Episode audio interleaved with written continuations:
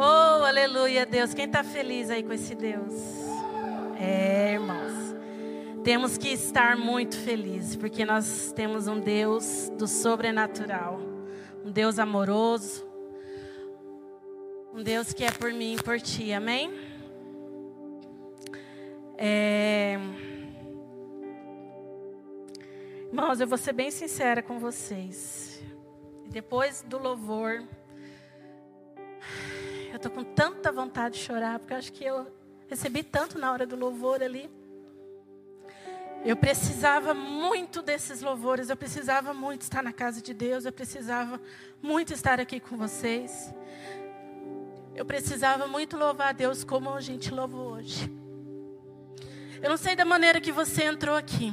Eu não estou chorando por tristeza, viu, irmãos? Eu estou chorando por gratidão. Eu estou chorando por alegria. Eu estou chorando porque realmente eu tenho um pai bondoso, um pai amoroso. Um pai que mais uma vez ele mostrou que ele estava comigo. Um pai mais uma vez que falou: "Filha, não tenha medo. Eu estou com você em todos os momentos da sua vida." E quando o pastor falava aqui do pastor Juninho, realmente, irmãos, fez me voltar dez anos atrás, quando realmente eu tive câncer. E hoje eu carrego a minha promessa aí de dois anos. Contra toda impossibilidade. Então eu tenho muito que louvar esse Deus. Só que, com todo o coração grato, com todo o coração alegre, nós como cristãos, às vezes nós passamos por momentos difíceis na nossa vida. Momentos de crises, momentos de tempestades, momentos de desajustes. Momento em que você para e fala: Deus, o que que eu faço agora? Para onde eu irei? Para onde eu caminharei? O que que o Senhor tem para minha vida? Aonde o Senhor quer me levar? Mesmo nós sendo cristãos. E aí o Senhor colocou uma palavra na minha na minha vida e eu quero compartilhar com vocês. O tema de hoje da pregação é atitudes que o cristão deve ter nesses momentos que eu acabei de falar com você. Eu poderia falar aqui atitudes de uma pessoa, eu poderia falar atitudes de um ser humano, mas eu escolhi falar atitudes de um cristão. Eu quero ler com vocês Quero que vocês abram a Bíblia de vocês lá em Malaquias 3,18, por favor.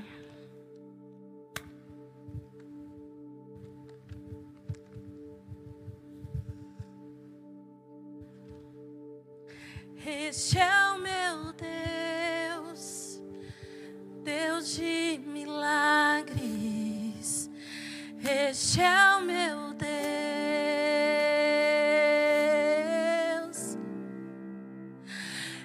Este é o meu Deus, o Pai das luzes, oh Deus. Este é o meu Deus, este é o nosso Deus. Lá em Malaquias diz assim, 3,18: Então vereis outra vez a diferença entre o justo e o perverso, entre o que serve a Deus e o que não serve. Por isso que eu coloquei a atitude de um cristão. As nossas atitudes. Porque eu e você, nós servimos um Deus de milagres. Nós servimos um Deus que faz tanto por mim e por você. Um Deus que criou, um Deus que soprou o sopro de vida que tirou de dentro dele algo especial e colocou dentro de nós. Sabe por quê?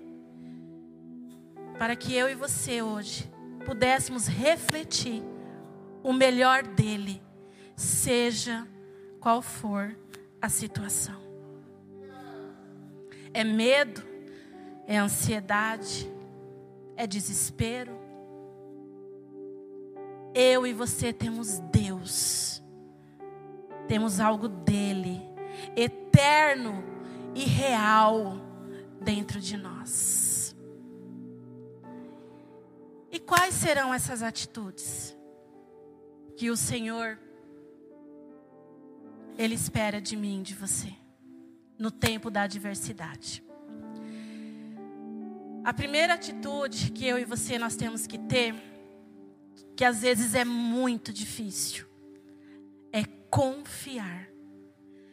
Confiar no que ele já fez no passado. Confiar na palavra dele que nos mostra um futuro, que nos mostra promessas, que nos mostra um Deus de milagres. Um Deus que pode fazer, um Deus que pode mudar, um Deus que pode transformar toda impossibilidade em possibilidade.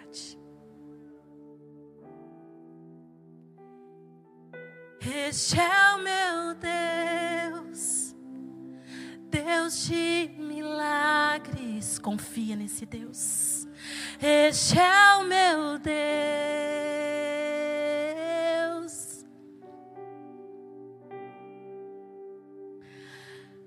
Esse é um Deus que, como eu cantei aqui, como eu louvei, me sustenta até quando não vejo me sustenta até quando não sinto, pois tu estás. Ele está onde, irmãos? Onde a palavra dele diz que ele estaria nos sustentando, nos amparando, nos fortalecendo, nos renovando. Essa é a confiança que eu e você temos que ter.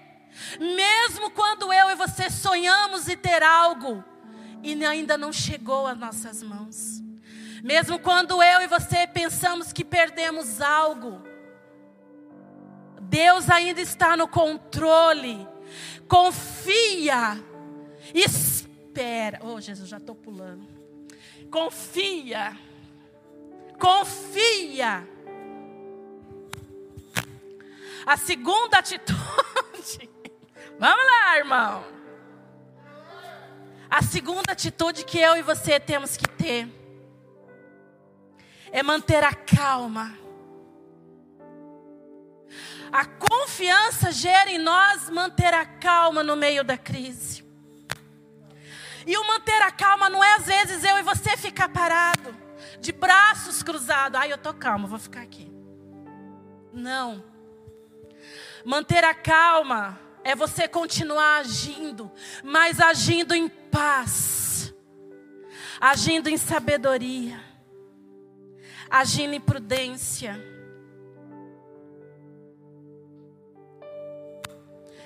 É, eu até coloquei aqui que a gente nesse momento a gente nós devemos lembrar de Paulo. Quando Paulo enfrentava uma grande tempestade, ele manteve a calma.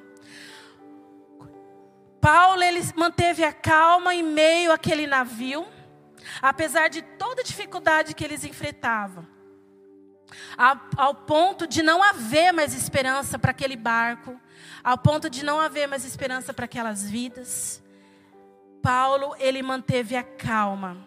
E todos que estavam à sua volta perceberam que a sua calma não foi ficar de braços cruzados, mas foi de agir sabiamente foi de confiar no Deus que ele conhecia.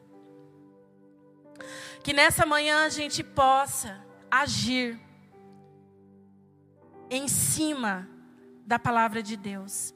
Que nós possamos nessa manhã aprender que no meio da tempestade, mesmo que todos à nossa volta digam ao contrário, mas que eu e você, como cristão, possamos permanecer calmos, dando bons conselhos, assim como Paulo fez, transmitindo palavra de ânimo, assim como Paulo fez dentro daquele navio. E sabe o que Paulo mais fez dentro daquele navio? Ele encorajou aqueles que estavam perdidos. Ele trouxe paz. Ele trouxe calma para aquele mar que estava tão agitado. Essa foi uma atitude de um cristão. E essa é a nossa atitude. Tudo pode estar se perdendo à nossa volta. Mas eu e você, em Deus,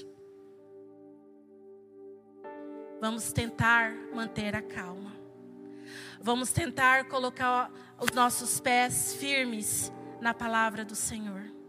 Vamos tentar manter os nossos olhos fitos no céu, da onde vem o nosso socorro. Vamos nos alimentar daquilo que vai trazer esperança para as nossas vidas. Por isso que é muito importante, em meio às crises, manter a calma. Porque a calma, ela a gente consegue escutar a paz que gera em nós a confiança, que traz para nós uma fé e que nos leva a ter esperança novamente. Vocês entenderam? E a esperança, ela é uma amiga que anda conosco. A esperança gera em nós a fé, gera em nós uma alegria de espírito. A fé gera em nós um equilíbrio emocional. A fé gera em nós uma vontade de ir além. Você quer ir além? Você quer ir além? A esperança está caminhando junto com você. A fé está junto com você. Olha aí para o seu lado. Olha a fé aí do seu lado.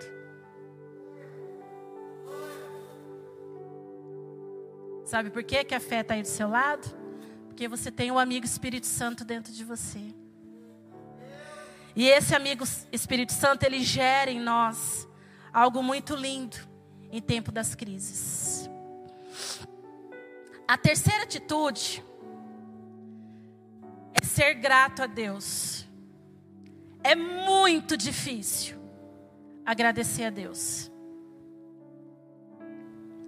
quando a gente está passando por algo. É muito difícil, irmãos.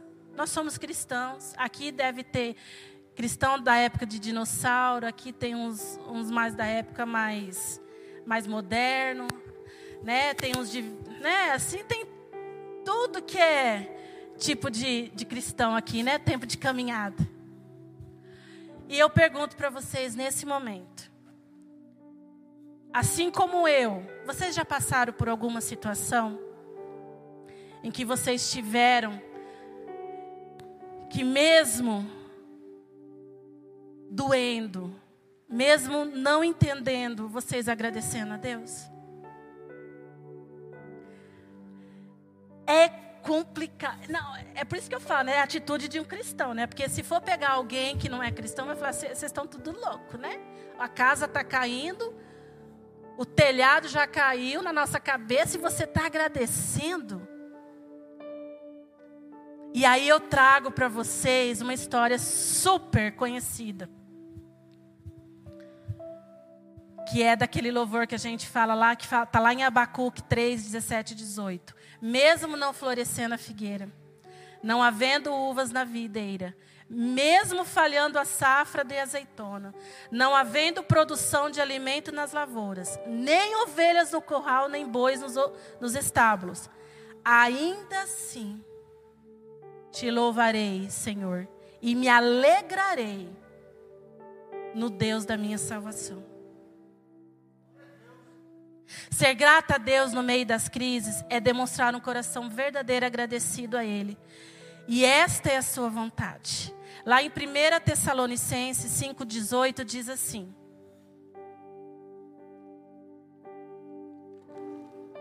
É tanto papelzinho, irmãos. Olha lá, olha lá. Aí. 1 Tessalonicenses 5,18. Por isso, enquanto tivermos oportunidade, façamos o bem a todos, mas principalmente os da família da fé. Uma pessoa com coração grato vai refletir até mesmo no meio de uma crise, a gratidão.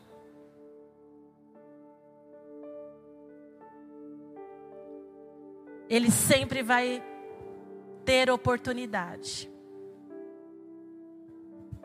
E que nós possamos nessa manhã pegar essas oportunidades e fazer valer o que diz a palavra de Deus para as nossas vidas. Veja só como Jó foi grato. Quem conhece a história de Jó aqui? Muito conhecida. Jó ele tinha tudo e daqui a pouco ele não tinha nada. Mas o que Jó tinha dentro dele, o inimigo não conseguiu roubar. A crise não conseguiu tirar. Por quê? Porque a maior riqueza, o maior tesouro, a maior dádiva era o que Jó tinha dentro dele. Que era um coração grato a Deus. mesmo em meio à crise, ele continuou na posição dele. Você está enfrentando hoje algo, seja grato. Diga para o Senhor, Ebenezer. Fecha seus olhos aí e fala, Ebenezer, Senhor. E o que significa Ebenezer? até aqui nos ajudou, Senhor. Até aqui nos sustentou, Senhor. Até aqui nos renovou, Senhor. Até aqui o Senhor esteve em todos os momentos comigo, com você, com a sua família com os seus sonhos. E principalmente, deixa eu te falar, com os seus sonhos, com o seu futuro. Você pode não enxergar o seu futuro, mas você tem um Deus que já planejou. Sandra, Deus já planejou. Dias de abundância, dias de vitória dias de milagre. Este é o meu Deus, Deus de milagres. Este é o meu Deus. Ele não é só meu, eu estou cantando aqui, mas é o nosso Deus. Ele criou tudo, Ele formou tudo, desde o princípio. Ele é Deus, soberano Deus, imortal, invisível, mas real. Ele é o Deus que fez, Ele é o Deus que faz e que vai continuar fazendo. Ei,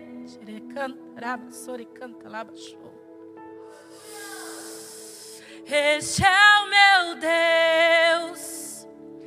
Deus de milagres, este é o meu Deus,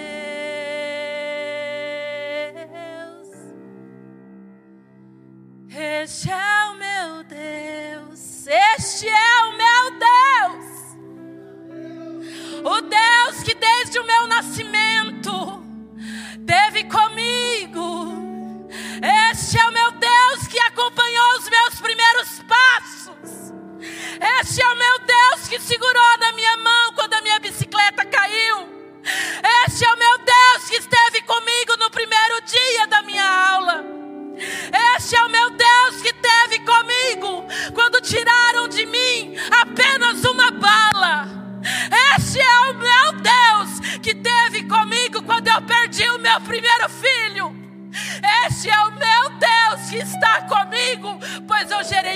depois de um câncer. Este é o nosso Deus. Que quando você não teve o que comer, Ele supriu todas as suas necessidades.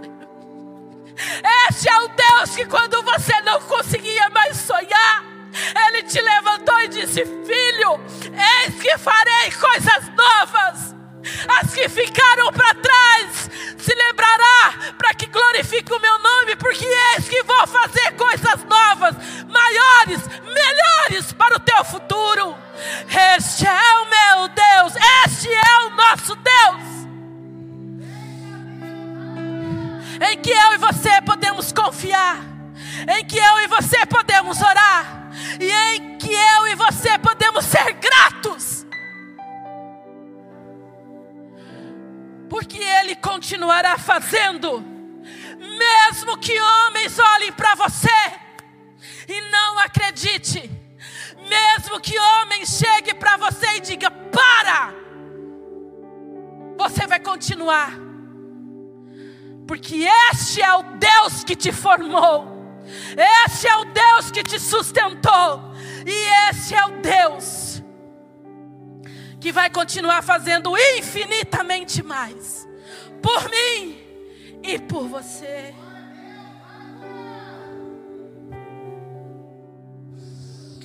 A quarta atitude que eu e você temos que ter é a oração.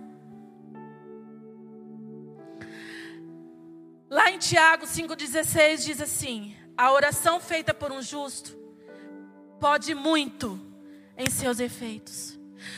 Você tem orado? Confia.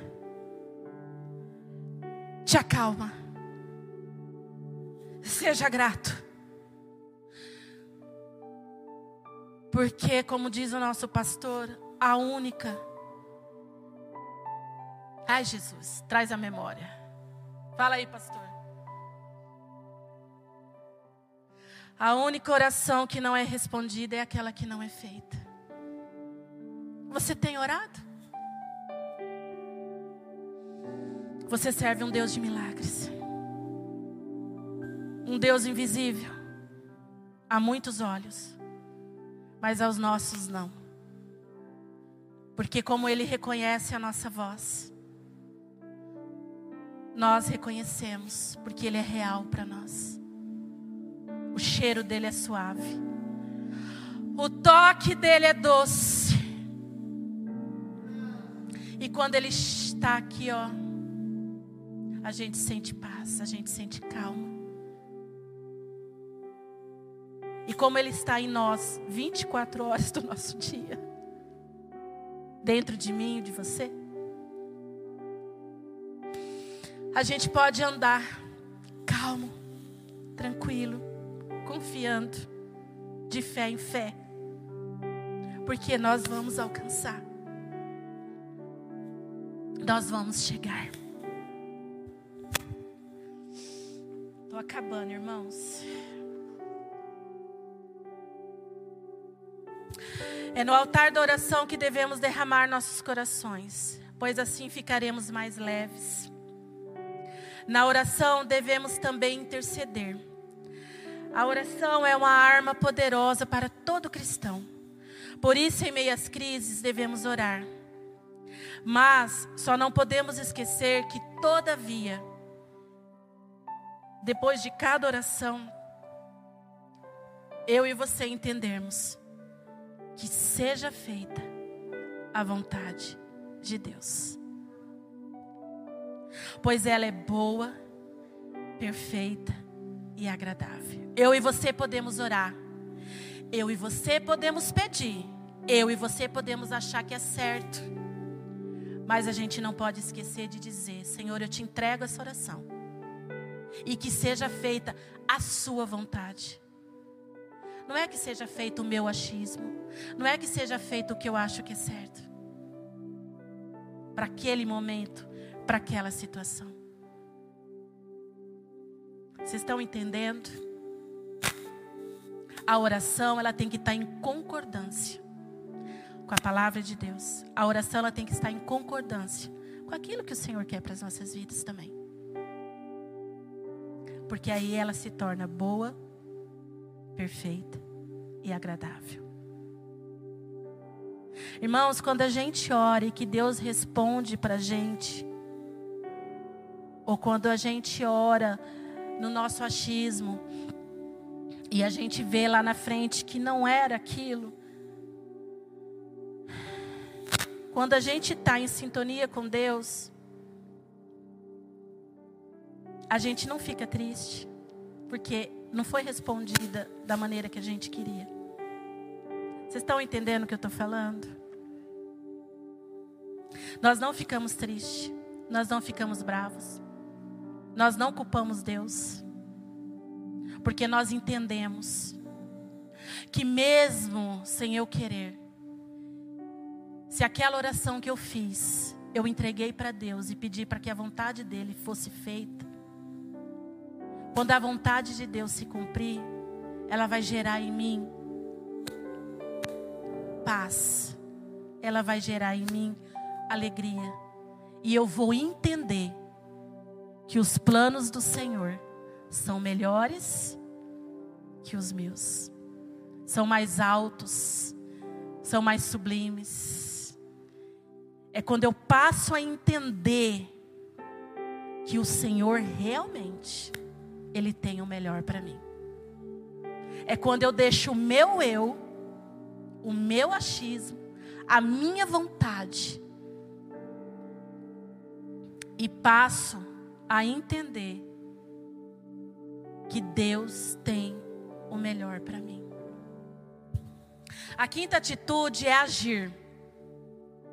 A nossa fé é viva e quando agimos, ela demonstra boas ações.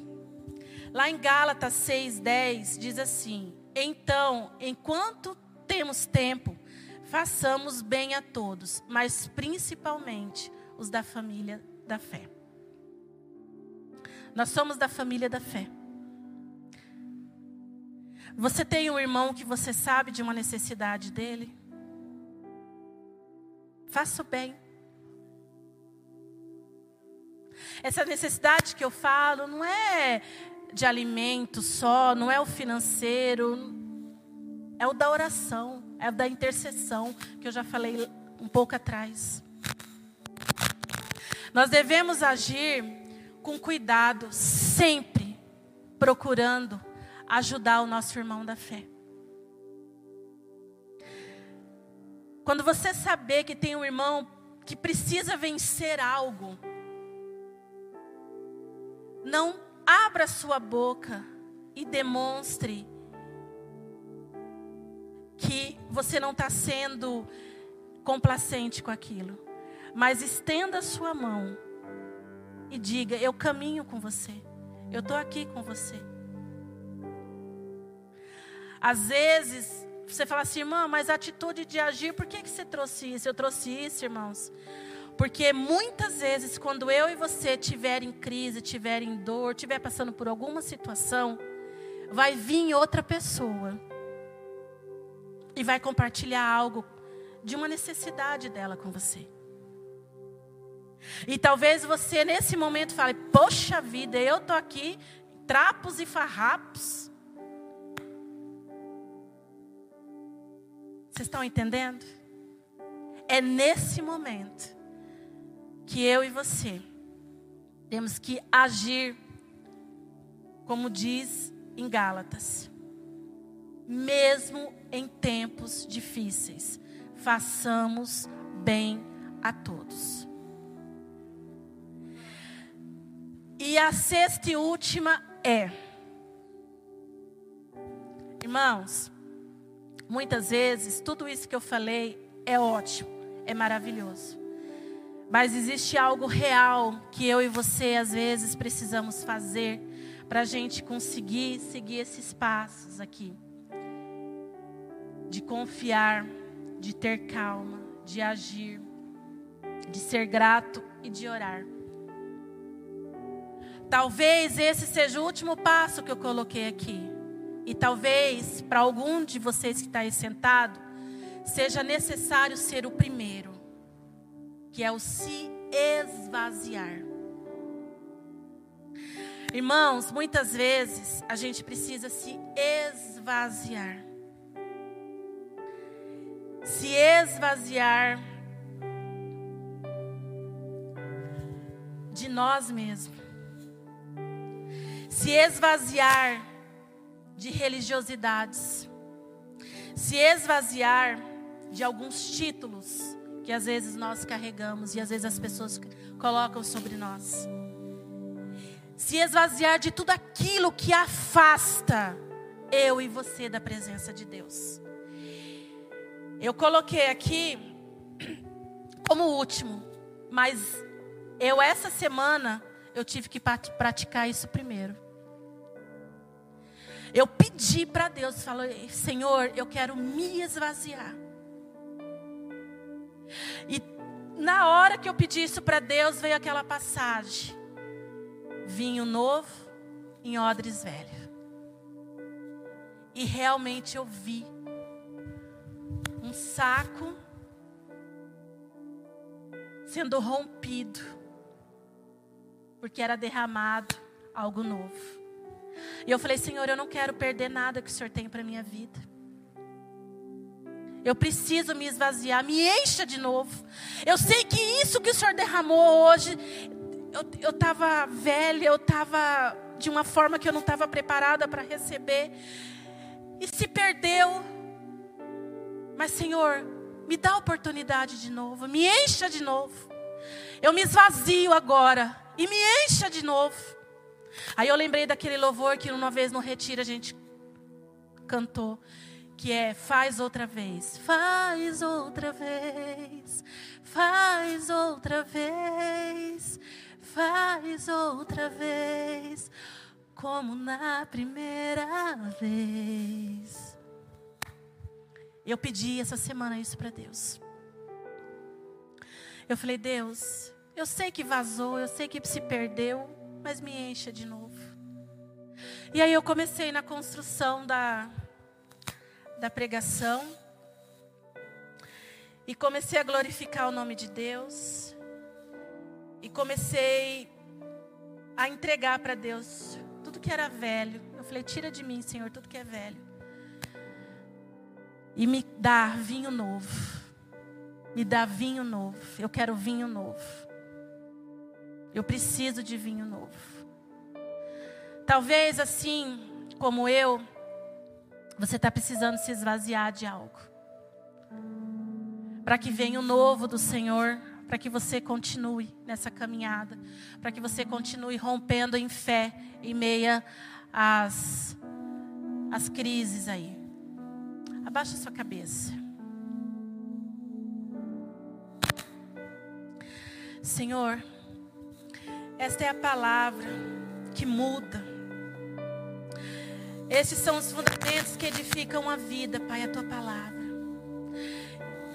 E nós, Pai, estamos aqui, Pai, tentando construir, Senhor, a nossa vida não sobre a areia, mas sim, Pai, sobre a rocha que és tu, Senhor. Porque nós sabemos, Pai, que todo aquele que constrói a sua vida, que constrói seja o que for, Pai, sobre a areia, Pai, em meio às crises, em meio às tempestades, Pai, elas podem sofrer rachaduras, elas podem se ruir. Mas Deus, nesta manhã, Pai, eu creio que toda a casa ficará de pé, Senhor, porque ela está sendo construída, Pai, e edificada na rocha que é o Senhor. Continua falando do Pai aos nossos corações. Pai, eu creio em milagres. Eu sou um milagre, Deus. Eu vivo em milagres, Deus. E eu creio, Deus, que no teu nome há poder. O teu povo que está aqui, Pai, crê que há no teu nome poder, Senhor. E nós te agradecemos, Pai. Nós te agradecemos, Pai, porque nós cremos que viveremos milagres. Nós queremos te agradecer, Senhor, porque nós cremos que o Senhor nos trouxe aqui hoje, Pai. Porque o Senhor tinha algo novo, vinho novo e aqui há odres novos, Senhor, odres que foram restaurados, odres que foram, Pai, libertos, Senhor, odres, Pai, que não sofreram uma reparação humana, mas que foram reparados pelo Teu Espírito Santo, que foram, Pai, moldados como, Pai, oh Deus, como vitoriosos.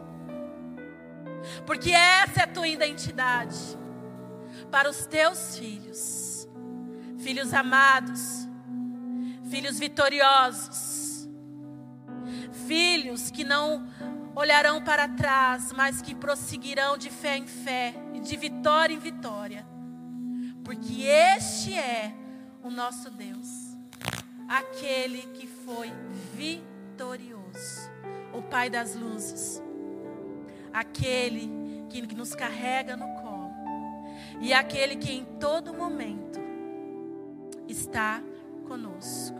Pai, eu te louvo. Eu te agradeço por essa oportunidade. Eu te agradeço, Senhor, porque essa semana, Pai, o Senhor me carregou no colo. O Senhor esteve comigo e com meu filho. E o Senhor disse, Pai, que eu não perderia o meu filho.